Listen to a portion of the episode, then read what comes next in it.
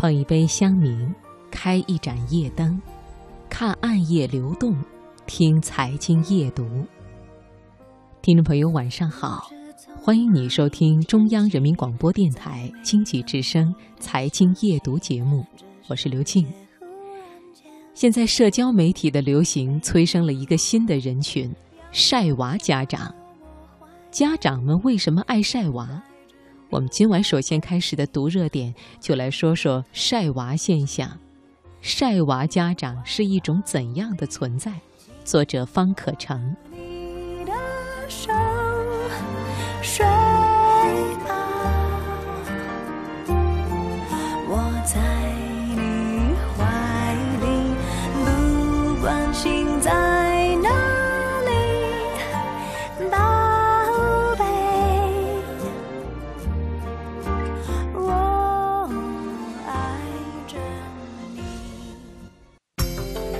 生活的脉搏，读出热点的精华，读热点。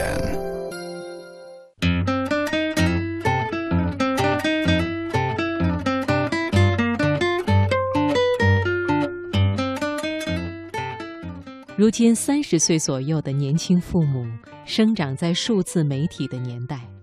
他们习惯了在朋友圈晒美食、晒旅行、晒宠物。晒自拍，而当他们拥有了自己的宝宝之后，也常常很自然地拿出手机一顿狂拍，然后上传，等待朋友们的点赞。其实晒娃这件事确实有积极的作用，比如在亲朋好友之间增进了解和感情，让平常不能常常见面的长辈了解小家庭的生活点滴。在同龄的父母之间交换育儿心得，让养小孩这件压力很大的事情变得不那么孤独和紧张。但是，社交媒体是一个鱼龙混杂的平台，常常潜藏着意想不到的危险。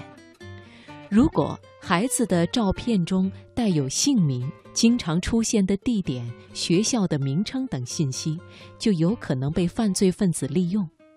即便不包含这样的身份信息，这些照片也可能出现在你意想不到的地方。此外，网络上还存在一种电子绑架现象，绑架者并没有真的抢走某个小孩，但是他们从孩子父母的社交媒体上不断的下载照片，然后重新上传到自己的账号里，声称这是他们自己的孩子，以实现一种奇特的心理满足感。无论如何，晒娃现象都需要引发我们的反思。不仅因为这种行为将自己的孩子暴露于可能的危险之中，更因为这种行为可能反映出更为深层的家庭教育哲学：我们是否承认孩子对自己的身体享有自主权？中国传统文化强调“身体发肤受之父母”。但是，越来越多的人已经接受了更加符合现代文明的观念。我们对自己的身体享有自主权，不仅仅是成年人享有，未成年人也享有这种自主权。尽管他们可能还需要你的抚养、你的帮助，但是这并不意味着你可以违反他们的意愿。而将拍照上传到社交媒体，是一种对身体的展示，也属于身体自主权的一部分。因此，更恰当的方式应该是询问自己的孩子：“你是否愿意我晒出你的照片，让其他人看到你的样子？”有的父母可能会认为孩子还没有成熟的思维能力和决策能力，但是这并不意味着他们没有自己的权利。更何况，询问他们的意见有助于培养他们做判断的能力，也有助于他们独立自主人格的培养。前不久，美国儿科学会在一场讨论中就向父母们提出建议：儿童也享有自己的权利，包括隐私权以及身体自主权。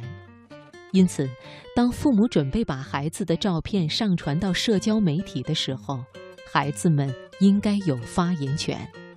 更何况，在社交媒体时代，我们在网上的所有行为几乎都会留下数字脚印。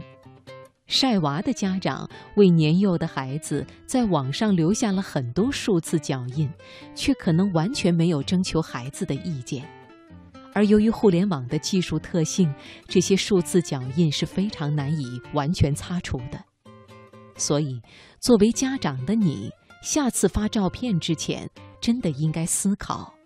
我的孩子会喜欢自己的这些照片被别人看到吗？我是不是只考虑到了自己的心理满足，没有考虑到孩子的权利呢？